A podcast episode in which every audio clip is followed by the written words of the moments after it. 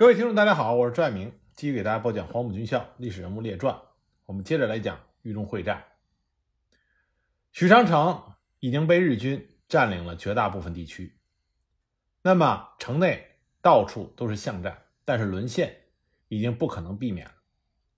师部大院里面躺满了伤员，城西和城南的部队被日军逐步的压迫后撤。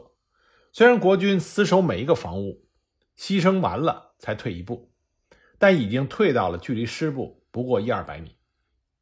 至于城北，已经失去了联系，根本不知道情况如何。实际上，许昌这个时候已经失守了。如果不撤退，再死撑，不过是多坚持两到三个小时而已，对于全局毫无意义。相反，新编二十九师就会全军覆没。吕公良仔细的考虑，决定还是要突围，能活着出去一个算一个。为新编二十九师多少要留下一点种子，以便战后重建。他分析战况，认为城东和东南部还有一角，在国军的守卫中，可以从那里突围。这个时候，新编二十九师剩余的部队只剩下几百人，只有八十五团第二营相对完整，还有大约两百多人。所以当天晚上，吕公良就指挥残余的部队，分别从日军较少的城东北角。和日军警惕性不高的西面突围。撤退之前，吕公良含着热泪，把新编二十九师的师旗烧掉，以防止被日军缴获。然后他对着官兵说：“如果我们突围成功了，还是要同日军继续战斗；如果失败了，要抱定成人的决心，不要投降，不要受辱。”出发之前，吕公良把参谋，也就是他的外甥。孙浩喊来，跟他说：“你和参谋长从城西突围，我领着大部队从城东突围。如果突出去了，就在郾城的黑龙潭会合；如果突围失败，我阵亡了，你到后方的留守处，把我的家属和老小送到西安大后方去。你跟他们说，让他们放心。虽然我个人没有钱，但是政府和部队会照顾他们今后的生活。”五月一日凌晨两点。突围部队分两路冲了出去，吕公良率领几百人从城东突围，很快就被日军发现，进行了追击和拦阻。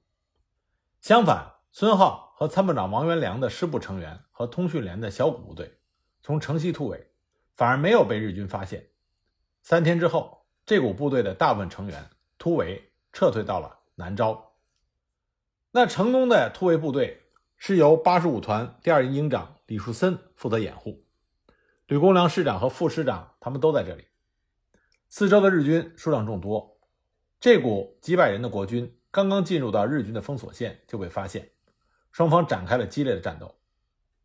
要想从日军团团包围的许昌突围，一旦被发现，难度就会变得非常之大。杨尚武团长亲自指挥部队激战，沿途非战斗人员撤退，双方激战了三个小时。由于敌我兵力相差十倍，最终第二营几乎是全军覆没。混战之中，团长杨尚武胸部中弹，血流不止，倒在了东南的麦田里。营长李树森扶起他，想要扛着他走。杨尚武团长知道日军距离他们只有几十米，他用最后的力气对李营长说：“你赶快突围，千万不要管我。”随后，杨团长就昏死过去。李树森和卫兵。架起了杨尚武团长，但走出不到一百米，日军就追赶而来，一梭子子弹扫射过来，卫兵牺牲，李树森营长的腿部中弹，无奈之下，李树森只能自行爬走突围，幸好路上遇到了战友，将他搀扶逃出了日军的封锁线。当天晚上，附近一个逃荒到麦田的农民大娘，听见麦田里有微弱的呻吟声，这才发现了杨尚武。当时城镇的中国居民，一旦日军来了以后，大多数都会逃亡他乡或者去后方。但是农村的农民过于贫穷，难以逃到很远的地方。许昌东郊余庄的农民刘国华回忆，余庄位于许昌东北七点五公里处，一条从许昌到开封的公路穿过村子。战前政府督促他们在村头的沟沟坎坎里面修筑了很多防空洞。以防止日本飞机的空袭。当时农民人心惶惶，白天一听到飞机的响声，就急忙钻到防空洞。到了晚上，家家户户携老扶幼，牵着牲口，带着干粮，到田地里面躲避。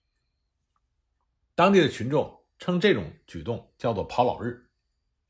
那个时候麦子长得很高，在一望无际的麦田里，一家人一坐，外面的日本人不容易发现。为了怕牲口叫出声音，就把他们的嘴巴绑住，到了天亮没事才回家。许昌打响之后，农民无论日夜都躲在麦田里，只有傍晚的时候才偷偷的回到村子，取一些日常的生活品。刘国华回忆说，当时他才九岁，许昌沦陷的时候。他家大多数人也逃到了田里，只有他生病的母亲带着他和七岁的妹妹在家里躲在一个小屋里，把窗户用破布塞上。但是三十号的晚上，日军的坦克经过他们的村子，震得门窗直响，他和妹妹吓得直哭。后半夜，日军开进了村子里，两个日本兵冲进了他们家，把家里所有的卷烟都抢走了，因为他们家是做手工卷烟生意。之后呢，不时有鬼子闯到他们家里，或者是舀水喝，或者是在屋内乱翻东西，连厨房的大小锅都被抢走了。快天亮的时候，一个本村的妇女逃进了他们家，他母亲好心的把她藏在阁楼上，谁知道她出于好奇，从阁楼的窗户伸头向外看日军的汽车，结果被院内的一个鬼子发现了，强行把她拖走。那么，刘国华和他的母亲还有妹妹感觉到家里再也藏不住了，只能向外逃命。他母亲就拉着九岁的他和七岁的妹妹，准备逃到村北的麦地里。结果刚刚摸到大门，就看到门口满街都是扛着刺刀的日本兵，他们吓得赶快就退了回来，从后门出去。谁知道刚走了几步，又看见很多日本兵在排队，他们实在没法走，只能躲到街边他二伯家的空房子里。找了一间放柴的小屋，刚躲藏不久，就听见枪声大作，炮声隆隆，战斗就打响。枪声大约响了两个小时，到了上午八点多才停下来。他们急忙出了小屋，向北边的麦地跑。这个时候，村里的日军已经开出去，和新编二十九师的国军部队作战了，只剩下几个哨兵在游荡。那么，发现杨尚武的时候，杨尚武已经是奄奄一息。那位农民大娘给他喂水，又试图回村找人来救他，但是刚刚到村子，就遇到日军扫荡杀人。大娘躲到村里，直到第二天的早晨才敢出村。赶到麦田的时候，杨尚武团长已经牺牲了，周边的农民只好把他的遗体埋葬。国民政府战后追授了杨尚武团长为少将军衔，给予他家属二十年的抚恤，每年六百银元。殉国前。杨尚武团长已经留下了给他妻女的遗书，里面写着：“日寇以数倍于我的兵力强攻许昌，我师奉命死守阵地。身为军人，殉国殉职是本分。今妻子分娩在即，不知道是男是女，希望妻子能够好好的抚养两个孩子长大。我父亲年迈，希望妻子代替我尽孝。”那么，在杨尚武团长殉国的同时，突围的吕公良师长、李培新团长。都在和日军混战。先是团长李培勤遭遇到日军的伏击，胸部中了几枪，当场殉国。吕公良仍然指挥着部队连续撤退过几个村子，可这时候天已经亮了，日军出动了大量的步兵、骑兵和坦克，四面合围。而我们之前提到的副师长黄永怀也指挥着几十个人，结果在烟墩郭村的时候遭到日军的前后夹击，当时黄永怀副师长中弹昏倒。被日军俘虏，同时被俘的还有三十多名官兵。黄永怀副师长醒后，正好目睹着一个日军用刺刀残杀被俘的国军官兵，他极为气愤，趁着日军没有注意他的机会，突然抢过了一把三八式的步枪，开枪把那名日军击毙。那周边的日军立刻就向他开枪，黄副师长身中多枪，壮烈殉国。那么吕公良师长和第四连连长张文远率领的一个排。奋力突围到小王庄西南的麦地里。之前的战斗中，吕公良师长的手臂已经中了一枪。他简单的包扎之后，继续的指挥部队突围。但是刚到麦地，就遭遇到日军一百多人，周边数百日军也纷纷的向麦地冲过来。张文远连长腹部中弹牺牲，吕公良师长亲自拿着手枪射击，结果被一发掷弹筒的榴弹击中，身负重伤，手中的手枪也被炸坏。这个时候部队已经被打散，吕公良身边只有警卫员卢秉正和普金斗。吕公良对他们说：“我不行了，你们快走，我们三个人不能都死在这里，快走！你们活着出去也有个报仇送信的，快走吧。”在吕公良的再三催促下，这两个警卫员含泪离开了他们的师长。由于麦田很大，日军没有仔细的搜索，就追赶下去了。当天中午，几个在外躲避的老百姓去村子的四周救助国军伤员，发现了倒在血泊中的吕公良将军。一个叫做王柱的村民听到麦田里有微弱的呻吟声，赶快的就跑过去，看到一个穿着军官制服的军人倒在地上，身边不远处有一支二十响的盒子炮。王柱就赶过去给他喂了几口水。吕公良师长已经是伤重不治了，他用微弱的声音说：“老乡，我是个军人，被日本兵打伤的，请你救救我。”因为怕遇到的是汉奸，所以吕公良并没有暴露身份。王柱立即就跑去报告了保长王庚寅。王庚寅组织了几个村民，用箩筐把吕公良师长抬到了没有日寇的刚王村，隐蔽了起来。王庚寅经过检查，发现吕公良师长受伤很重，穿过手臂的子弹还是小事儿，关键是有一发子弹击穿了腹部，穿透了脊椎。这个时候的吕公良师长失血过多，内脏也受了重伤，说话非常含糊，已经是奄奄一息了。当年的河南农村压根就没有什么医疗，也谈不上有什么药物。王庚寅尽了最大的力量，用了敷鸡皮，甚至是吹大烟炮。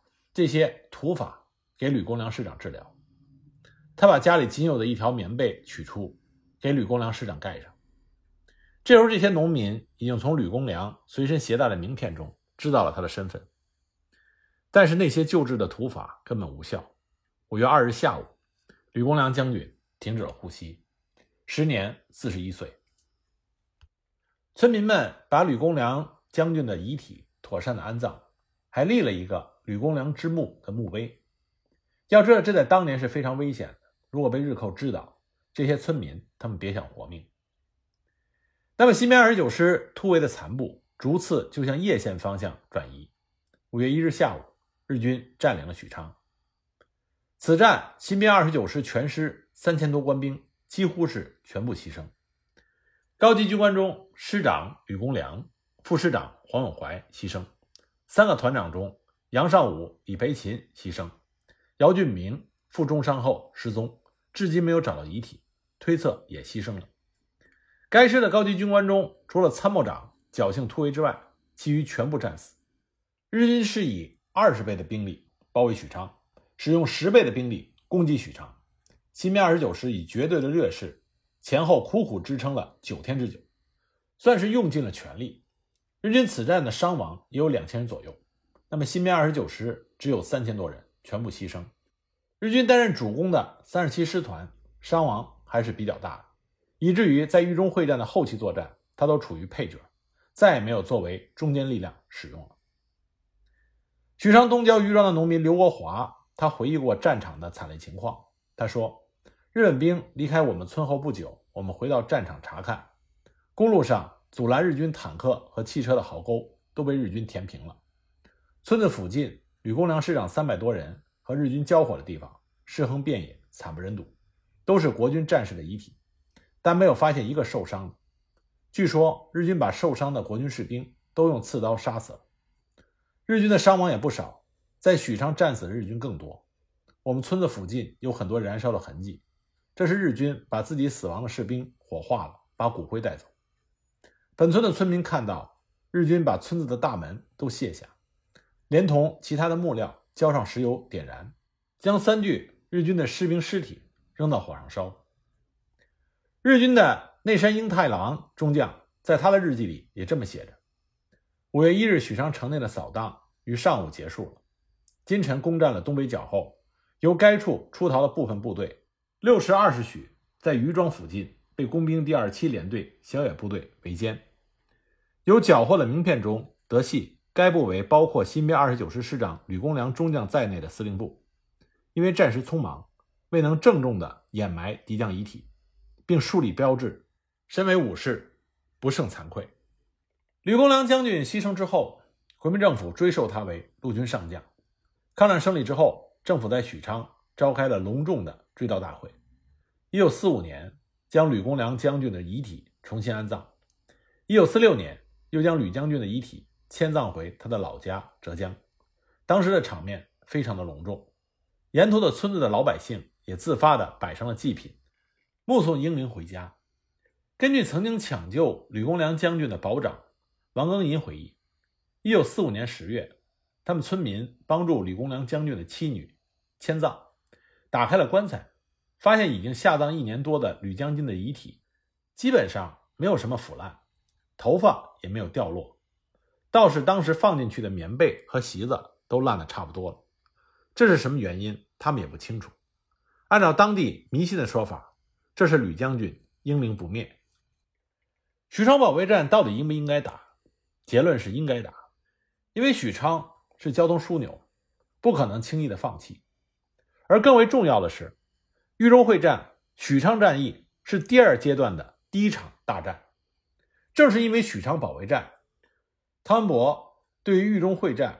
日军动用的兵力规模才有了一个正确的认识，这才让他避免了国军主力被日军围歼的危险。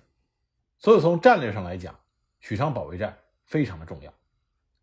从战术上来说，许昌保卫战守了九天，在城下守了两天，最终全军覆没。根本原因是因为敌我的力量过于悬殊，国军将领谁也没有想到。一个只有三千多人国军驻守的城市，日军居然动用了近两万的兵力，这在整个抗战史中都是极为罕见的。许昌本身又无险可守，城市又狭小，在如此悬殊的实力差距下，能够守成这样，已经是相当不容易了。国军的一个师能够打到师长、副师长和三个团长全部牺牲，这在整个抗日战史中。甚至说，整个二战历史中，都是极为少有的战例。新编二十九师作为一支从地方部队升级上来的非一流的中央军，在吕公良师长的指挥下，和日军拼死决战，一直坚持到了最后一刻，这是令人钦佩的。那么，进入到豫中会战的第二阶段，日军的目的就已经非常明确了，要歼灭第一战区的主力，尤其是汤恩伯集团的十二万人。所以，占领许昌之后，日军就打开了包抄松山地区汤恩伯集团主力的公路交通线。当年豫中和豫西的交通主要是依靠经过开封、郑州、荥阳，直到洛阳的陇海铁路。陇海铁路紧紧靠着黄河。抗战爆发之后，中日两军就各占据了陇海铁路的一段，隔着黄河对峙，开炮轰炸。陇海铁路无法通车，就失去了作用。那么，国军政府为了沟通豫中和豫西，在陇海线的南面修建了一条沿着新郑、密县、登封到洛阳的公路线。这条公路线的直线距离很近，但并不适合于日军进攻作战，因为从密县开始，公路就进入到了松山地区。这里山势纵深，山隘山头数不胜数，虽然不是特别的险要的地形，终究是易守难攻，不利于进攻一方作战。那么这条公路修建的水平也不高，非常的狭窄难行，一年也走不了几辆汽车，所以即便日军占有很大优势的战斗力，也难以短期之内突破这条公路线。那么除了这条公路之外，在南方更远处还有一条经过许昌、襄城、临汝、伊川、龙门到洛阳的公路，叫做叶洛公路。这条公路的长度是密县登封的一倍。不过地形相对较好，公路在北面嵩山和南面的伏牛山之间，都是平地或者低矮的丘陵，少数是山地地形。这条公路远是远了一些，但是适合大部队的活动，是相对比较理想的包抄路线。那么这条公路的核心就是临汝线，一旦日军占领了临汝，就可以大体的控制这条公路。那么临汝距离许昌不过是一百四十公里左右。以步兵的行军速度，四到五天就可以赶到；如果是坦克或者是骑兵，也就是两三天而已。所以在豫中会战的初期，日军就制定了从许昌这条公路迂回包抄、占领洛阳，彻底切断松山地区汤恩伯集团主力加以歼灭的计划。日军是非常重视汤恩伯集团的，他们认为汤恩伯集团是整个国军中的精锐部队，他们对汤恩伯集团有着相当长时间的研究。那么日军他们的研究结论就可以看出来，他们对汤恩伯集团花费了多少心思。他们的研究结论是这样的：汤恩伯所指挥的第一战区部队以八十五军暂编十五军担任黄河的正面河防，其主力十三军、十二军、二十九军配置于主抵抗地带。该集团的编制和装备每军为两到三个师，均通常辖有炮兵部队，每师由三个团编成。师有山炮四到五门，满员师约为一万人，不满员师约五千到六千人。每团为三个营，每个营三个步兵连，一个重机枪连，一个迫击炮排。第一线部队的编制装备比较充实，捷克式步枪约占三分之二，每支步枪配备的子弹约为一百五十发。捷克式轻机枪每连四到五挺，每挺子弹约六百发，另有同等数量的预备弹药。每团有重机枪约十二挺，每挺子弹约一万五千发，有迫击炮六门，每门炮弹约八十发。另外，战士每人有木柄手榴弹两到三枚，自带粮食四天份。在兵员素质方面，其年龄一般在十六到三十五岁，非常注意抗日教育，因此部队的抗战士气很高。但不少下级军官缺乏作战经验，干部有半数。是军官学校出身，部队的训练比较好。在作战方面，为了减少损失，经常避免决战，而采用避强攻弱的作战方法。对于劣势之敌，则集中部队猛烈的攻击，务求必歼。作战时常以一般的部队配置于第一线，而以主力殿后，采用督战制。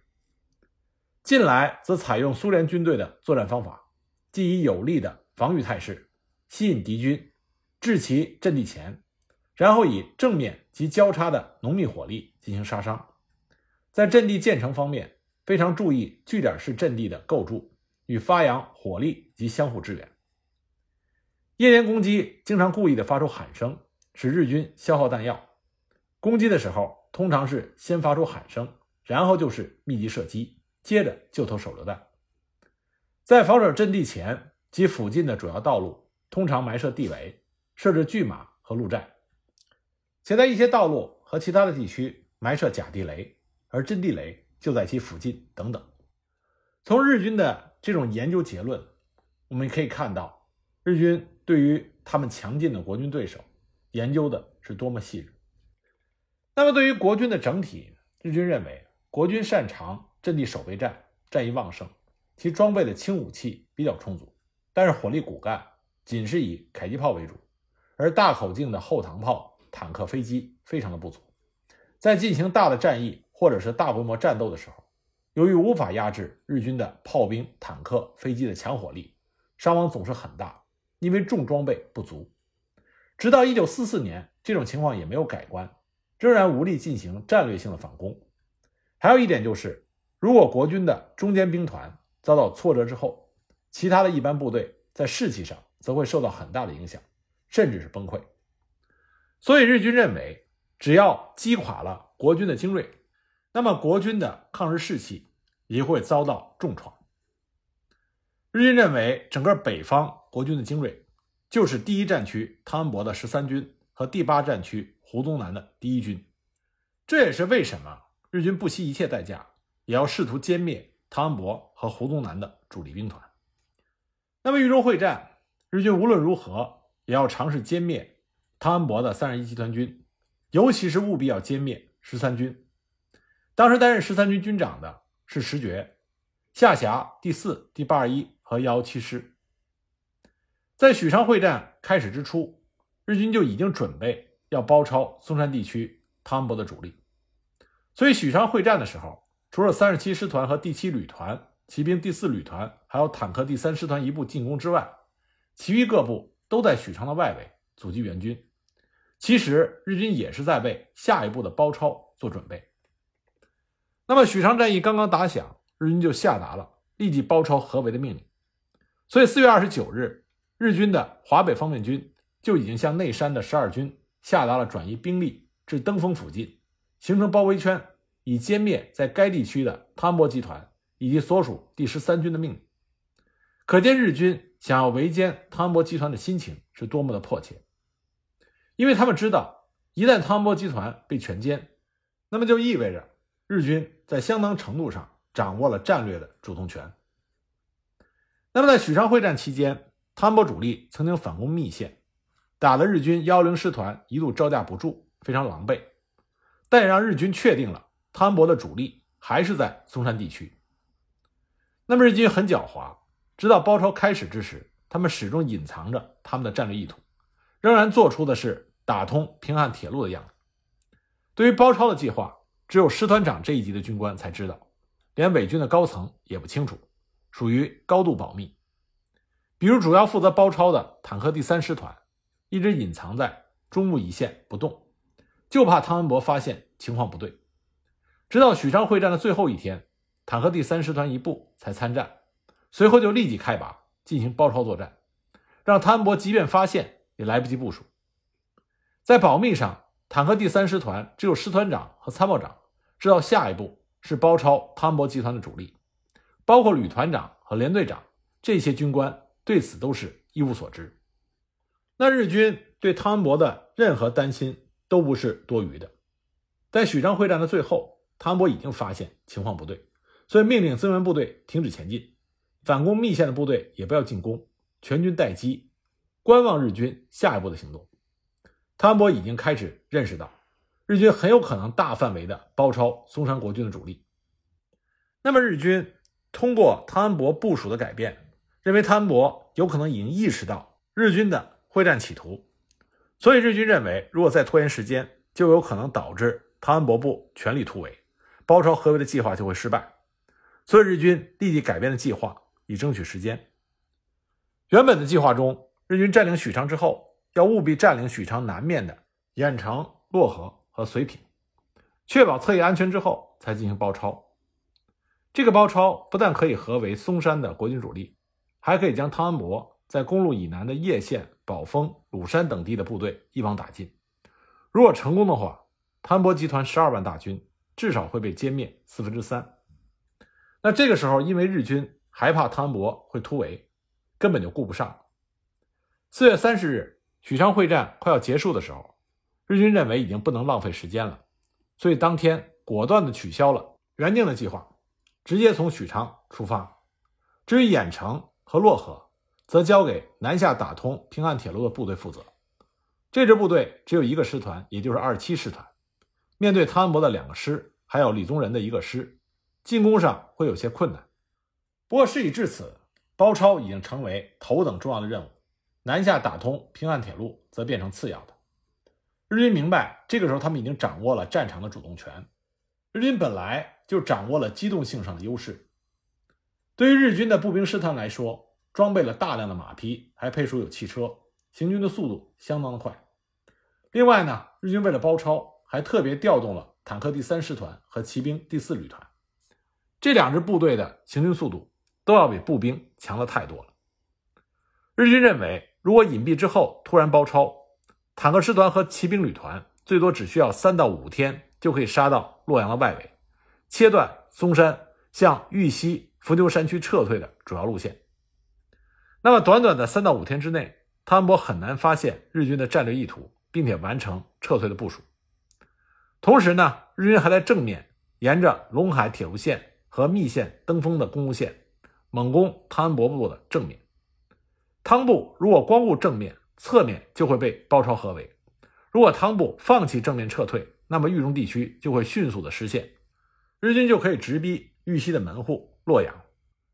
豫西虽然有蒋鼎文部十二万国军，但是绝对难以抵挡日军的十四万大军，洛阳必然失陷，甚至豫西也会不保。